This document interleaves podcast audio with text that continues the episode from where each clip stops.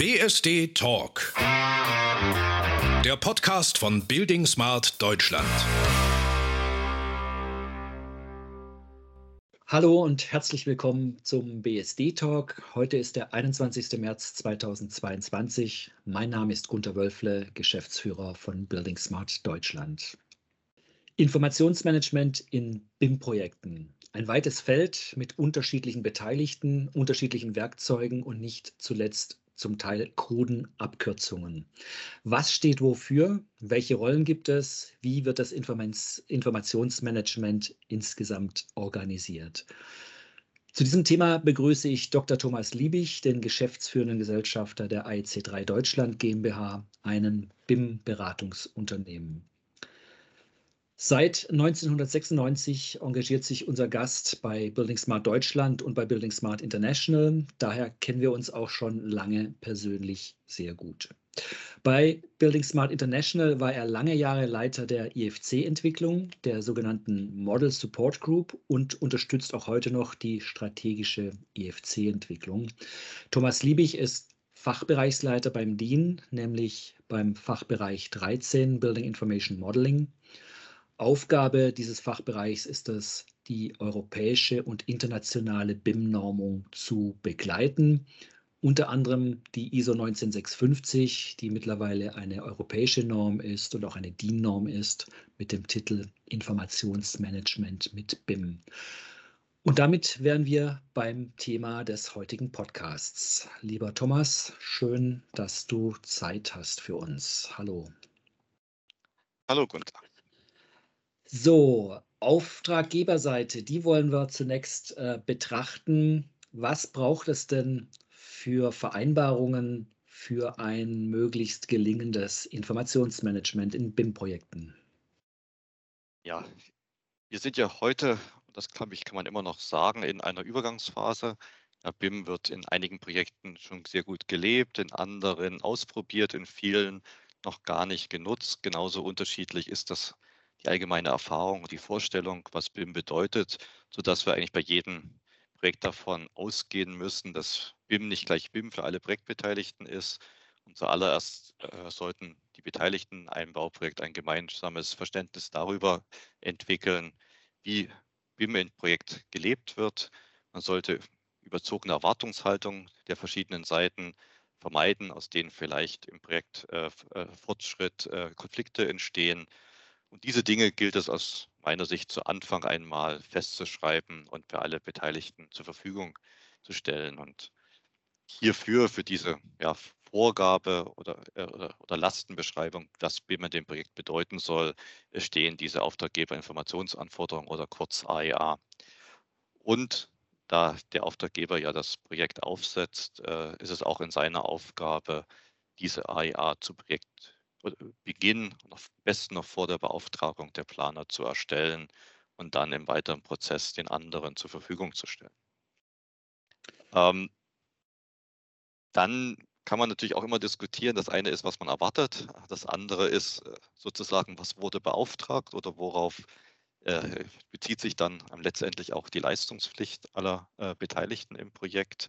Insofern müssen diese Formulierungen der AEA äh, auch in sich in den Leistungsbildern widerschlagen, letztendlich im Vertrag. Also hier gilt es sicherlich von Auftraggebersicht äh, darum, hier ein, eine möglichst konsistente äh, Definition äh, ja, niederzulegen, wie BIM in dem Projekt beauftragt und hinterher gelebt wird. Wenn ich gerade mal nachhaken darf, bei den AIAs, äh, sind denn viele oder die allermeisten oder erst die wenigsten Auftraggeber in der Lage, diese AIAs zu formulieren, selbst zu formulieren oder brauchen sie vielleicht Hilfe oder gibt es Hilfestellungen vielleicht auch von öffentlicher Seite oder von sonstigen äh, ja, Angeboten, äh, also Muster-AIAs oder sowas? Ja, ich denke mal, das ist sehr unterschiedlich. Es gibt einige Auftraggeber, gerade die großen institutionellen Auftraggeber, die hier schon eine Reihe von Erfahrungen gesammelt haben und das auch selbst umsetzen können. Ich nenne da mal so jemanden wie vielleicht die Bahn, die Deges oder andere große äh, Auftraggeber. Die meisten anderen, auch gerade im kommunalen Bereich, haben in der Regel nicht dieses Wissen im Haus Ähm, hierfür wurden mittlerweile durch einige Projekte auch des Bundes äh, Muster-AEAs bereitgestellt, zum Beispiel die von BIMV Infra, BIM Deutschland, den, Master, den jetzt veröffentlichten Masterplänen im Bundesfernstraßenbau oder auch im Bundesbau für den Hochbau. Ähm, da anhand dieser Muster kann man sich orientieren. Äh, und glaube ich, ganz wichtig ist eigentlich das, was man im Wesentlichen diesen AEAs festlegt, nämlich die Anwendungsfälle. Okay, du hast jetzt gerade äh, vor allen Dingen oder ausschließlich öffentliche Auftraggeber genannt, aufgezählt. Ähm, würdest du denn auch privaten Auftraggebern eine AIA empfehlen? Ja, also ich denke mal, diese Grund, ja mal dieses Grundverständnis, von dem ich ganz am Anfang gesprochen habe, ich glaube, das gilt ja es in jedem Projekt zu erzielen. Wenn man das nicht hat, äh, hat wird es später immer zu Konflikten kommen. Sicherlich ist es bei privaten Auftraggebern nicht so verfahrensrelevant, ja, wie es vielleicht bei öffentlichen ist, aber dass man sich vorab darüber verständigt, wie man im BIM-Projekt äh, einsetzt, äh, ist, glaube ich, unabhängig jetzt, äh, ob öffentlich oder privat. Und auch in den Projekten, die wir als BIM-Manager begleiten, das sind ja Projekte aus beiden Seiten, setzen wir eigentlich immer darauf, dass man zu Anfang ähm, sozusagen eine Leistungsbeschreibung, eine AIA äh, äh, veröffentlicht. Ich schnapp mal noch einen Begriff auf, äh, den du gerade verwendet hast. Anwendungsfälle. Der Fokus muss konkreten Anwendungsfällen gelten. Ähm, wo findet man die Anwendungsfälle oder definiert denn jeder in seinen AIAs ganz eigene Anwendungsfälle? Das mag vielleicht zu Anfang der Fall gewesen sein, als äh, die, äh, ja, diese ja, Definition begonnen hat vor einigen Jahren. Mittlerweile gibt es aber einige Initiativen, da auch eine gewisse ja, Vereinheitlichung zu schaffen, was es beiden Seiten, sowohl denjenigen, die die AIAs schreibt, als auch die, die es letztendlich lesen und umsetzen äh, möchten, erlaubt, sagen wir mal, mehr Erfahrung aufzubauen und auch äh, ja, Methoden, Prozesse aufzubauen, diese, diese dann auch wieder zu spiegeln sagen wir mal, in Deutschland sind bekannte Veröffentlichungen zu diesen Anwendungsfällen, zum Beispiel die von BIM4 Infra, die das erstmalig mal standardisiert haben, die jetzt auch weitergeführt werden. Es gibt beim VDI und DIN jetzt eine in Entwicklung befindliche Expertenempfehlung zu Anwendungsfällen und natürlich unterstützt auch Building Smart mit seinem Use Case Management eine solche allgemeines Verständnis über Anwendungsfälle und wie man diese auch umsetzen kann. Mhm. Gehört denn zu einem Anwendungsfall auch schon, dass man über einen Prozess äh, eine Zeitschiene betrachtet, auch schon sich Gedanken über LODs macht oder was auch immer jetzt äh, gerade der aktuelle Ausdruck für die äh, Informationstiefe äh, phasenabhängig äh, bedeutet? Äh, jetzt spielst du sozusagen auf die kruden Begriffe an, die du ganz genau, am Anfang gemeint hast. Einer der kruden. Genau. Ja. Ähm, ja, also auch bei den Anwendungsfällen muss man sich ja am Ende darüber auseinandersetzen, wie man das quasi mit der Methode BIM und letztendlich auch durch die Nutzung und Weiterverarbeitung von BIM-Modellen umsetzen kann. Und dann kommt ja sofort äh, das Thema auf, wie viel Informationen enthält denn ein äh, solches BIM-Modell und welche Arten von Modellen es gibt, besprechen wir vielleicht später noch. Und da kommt natürlich sofort das Thema auf, ja, wie viel Information steckt drin das wurde früher immer als LOD, Level of Detail, Level of Development benannt. Aber auch hier gibt es seit einem Jahr eine DIN 17412, die sich ganz speziell mit diesem Thema Informationsbedarfstiefe beschäftigt. Und Informationsbedarfstiefe auf Englisch heißt Level of Information Need. Und wenn ich das jetzt nochmal abkürze, komme ich auf LOIN, noch einen guten Begriff. Aber das ist genau der, der heute gilt. Okay. Ähm, das heißt aber jetzt nochmal, um zurückzukommen, ähm, äh, man hat nichts zur, äh, zu unterschiedlichen Phasen eines Projektes ja dieselbe Informationstiefe. Das heißt, äh, das ähm, LOIN wächst auch oder ändert sich ähm, im Laufe eines Projektes und jetzt wird sich das auch schon in der AIA widerspiegeln? Ja, ist, es wächst die Information natürlich im Laufe des Projektes genauso wie früher einmal die Pläne, mit denen wir Architekten und äh, auch Fachingenieure gezeichnet haben, immer detaillierter wurden. Sie bekamen halt einen anderen, höheren Maßstab. Ähm, auch das sollte man in den AEAs schon widerspiegeln, weil ja die AEAs auch die Lieferleistung beschreiben. Und wenn ich sage, wie detailliert soll ein BIM-Modell, was in einer, zum Beispiel am Ende einer Leistungsphase 3 abgegeben wird oder am Ende einer Leistungsphase 5 oder für die ausführende Firma in einer Leistungsphase 6, dann hat das ja genau diesen unterschiedlichen Informationsgehalt wiederzuspiegeln. Und insofern macht es Sinn, auch bei den AIAs schon diese Informationsanforderungen äh, leistungsphasenbezogen zu beschreiben. Hm. Du hast jetzt eben schon Leistungsphasen genannt, die kommen aus der HOAI. Äh, gibt es da in Deutschland äh, schon ein Verständnis dafür, welche LOINs, ich stolper immer noch ein bisschen über den Begriff, LOD geht mir leichter von der Zunge, aber ich gewöhne es mir ab, ähm, welche LOI, LOIN es für welche äh, HOAI-Leistungsphase braucht? Gibt es da schon einen Standard? Ein Standard leider noch nicht. Äh, es gibt einige Initiativen, die ähm, in diese Richtung arbeiten. Ich, man denke da zum Beispiel an das Platt 11 beim, beim der VDI 2552.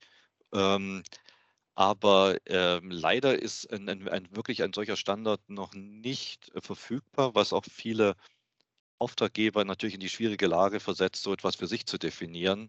Es wäre sinnvoll, wenn man auch in Deutschland hierfür Grundstandards äh, schaffen würde. Ich schräge da immer sehr gerne diese 80-20-Prozent-Regel an. Ich muss nicht alles äh, standardisiert haben, aber wenn ich schon mal 80 Prozent festgehalten habe, dann muss ich mich für die Spezifika eines Projekts dann nur noch über die restlichen 20 Prozent einigen. Mhm, ähm, ja.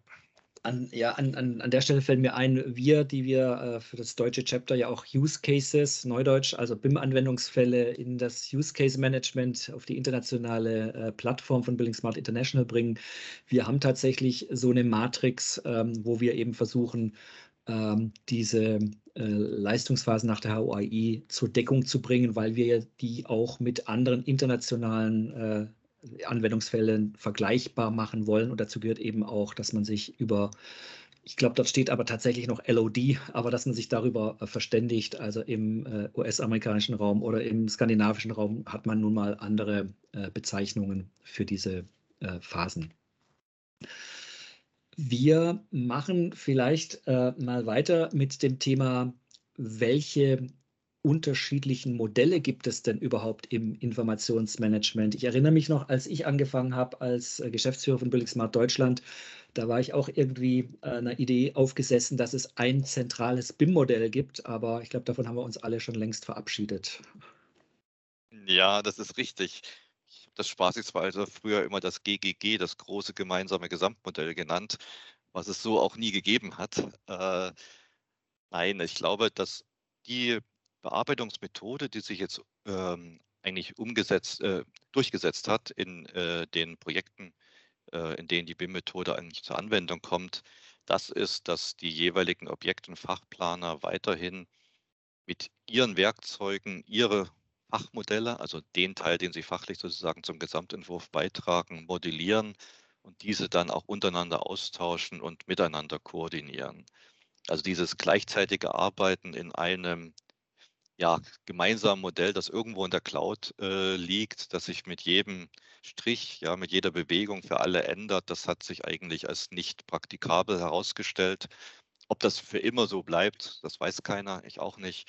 Aber der heutige Stand ist schon, dass man weiterhin in unterschiedlichen Modellen plant, die sogenannten äh, Fachmodelle, und dann in einem Koordinationsmodell sich miteinander abstimmt. Ähm, dieses Koordinationsmodell äh, ist sozusagen das Modell für die Gewerkekoordination, das Modell, mit dem man Kollisionsprüfungen macht, äh, vielleicht Planungsfehler frühzeitig äh, aufspürt und ähm, sicherlich auch zur Auswertung äh, von, äh, sagen wir mal, gewerkeübergreifenden Faktoren eines Modells, äh, was ich gemeinsame Mengen, Massen äh, und so weiter dazu herziehen kann. Ähm, du hast jetzt gesagt, bis auf weiteres, äh, aber die Zukunft, die klopft ja schon an der Tür. Womöglich äh, kommt mit äh, Common Data Environments, CDE auf Deutsch oder CDE abgekürzt, kommt eine neue Technologie ins Spiel. Ähm, welche Bedeutung haben bei dem Arbeiten auf einer Common Data Environment denn Fachmodelle und Koordinierungsmodelle dann noch? Gibt es die dann so noch? Ja, also das ändert eigentlich nichts an dem hier genannten. auch die CDEs, so wie sie auch zum Beispiel in der eingangs genannten 19650 beschrieben werden, sind sozusagen die, der, ist der gemeinsame Ablageort, ja, die Common Data Environment, also die Umgebung, wo äh, sozusagen die aktuell gültigen Informationen liegen. Manchmal spricht man ja da auch von diesem Single Source of Truth, ja, der, der einzigen Wahrheit.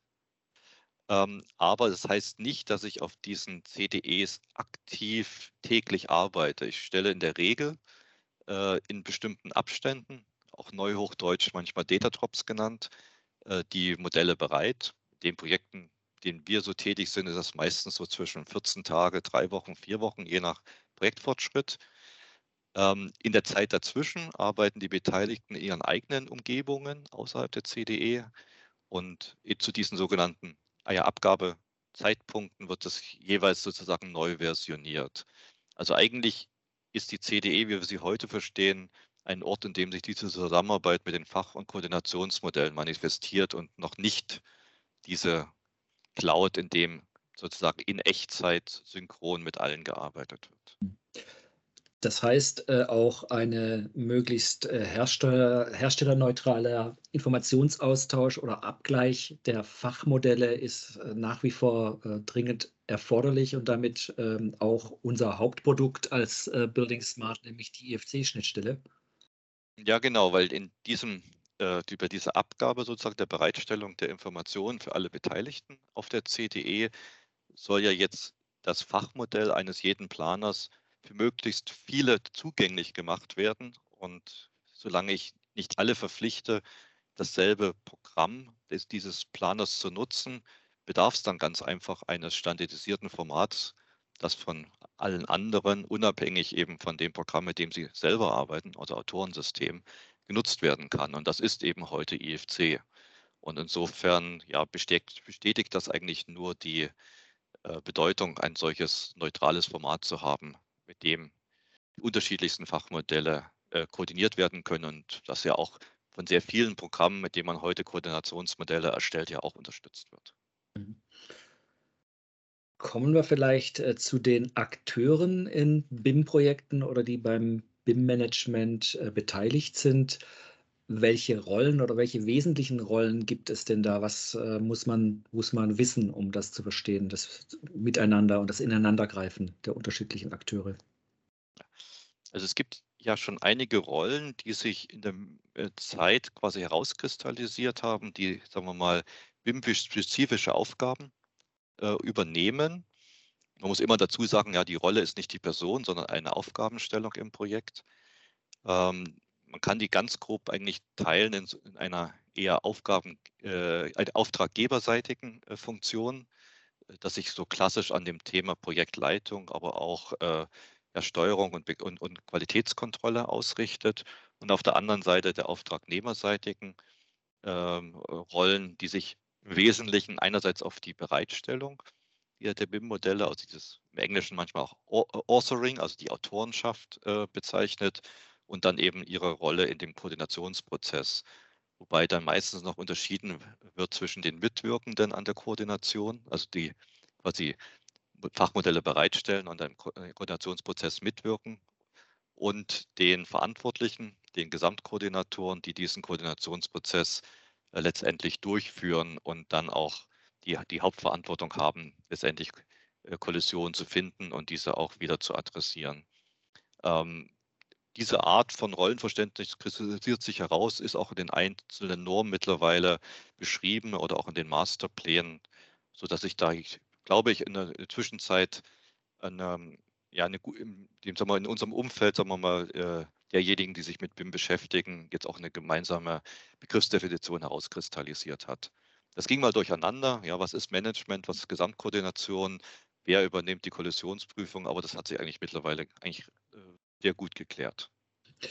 Ich äh, vermisse jetzt noch die Rolle auf der Seite der einzelnen Auftragnehmer. Würde man dort nicht auch von einem BIM-Manager sprechen? Ähm, oder führt ja, das jetzt zu unnötigen äh, Verwirrungen, wenn ich äh, das auch noch mit reinbringe in die Diskussion? Ja, also wie gesagt, man muss immer ein bisschen aufpassen, was, was steht auf der Visitenkarte und was ist die Rolle im Projekt.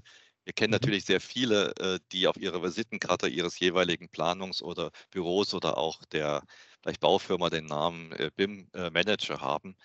Äh, aber die Rolle im Projekt ist eigentlich die, die wir als Gesamtkoordinator beschreiben. Einfach um diese Begriffsverwirrung nicht zu haben. Dass wir sagen, auf der Auftragnehmerseite geht es um die Verantwortung, insbesondere der Koordination der Beteiligten. Eine ganz wichtige, hohe Verantwortung. Also es hat ja nichts irgendwas mit Rangigkeit zu tun. Und der Begriff BIM-Management ist ja ähnlich wie vielleicht andere Managementfunktionen wie ein Projektmanagement oder eine Projektleitung eher für diese auftraggeberseitige Rolle reserviert. Insofern, ich versuche immer, das zu vermeiden, da auf beiden Seiten von Management zu sprechen, sondern da eine klare begriffliche, äh, begrifflichen Unterschied einzuführen.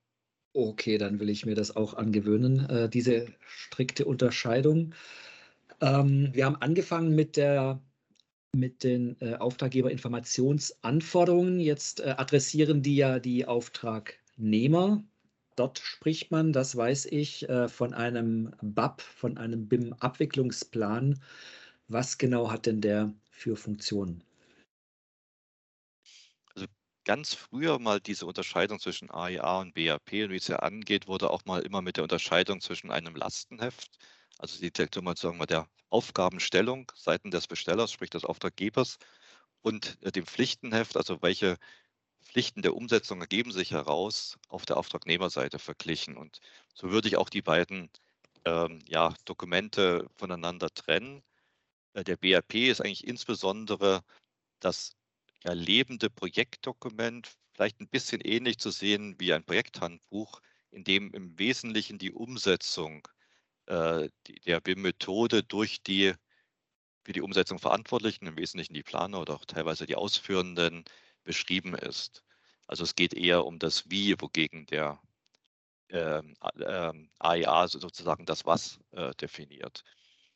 Ähm, und insofern ist auch dieser BRP ein lebendes Dokument. Also wir sehen schon, dass das auch in den jeweiligen Leistungsphasen fortgeschrieben wird. Also es ist nicht statisch.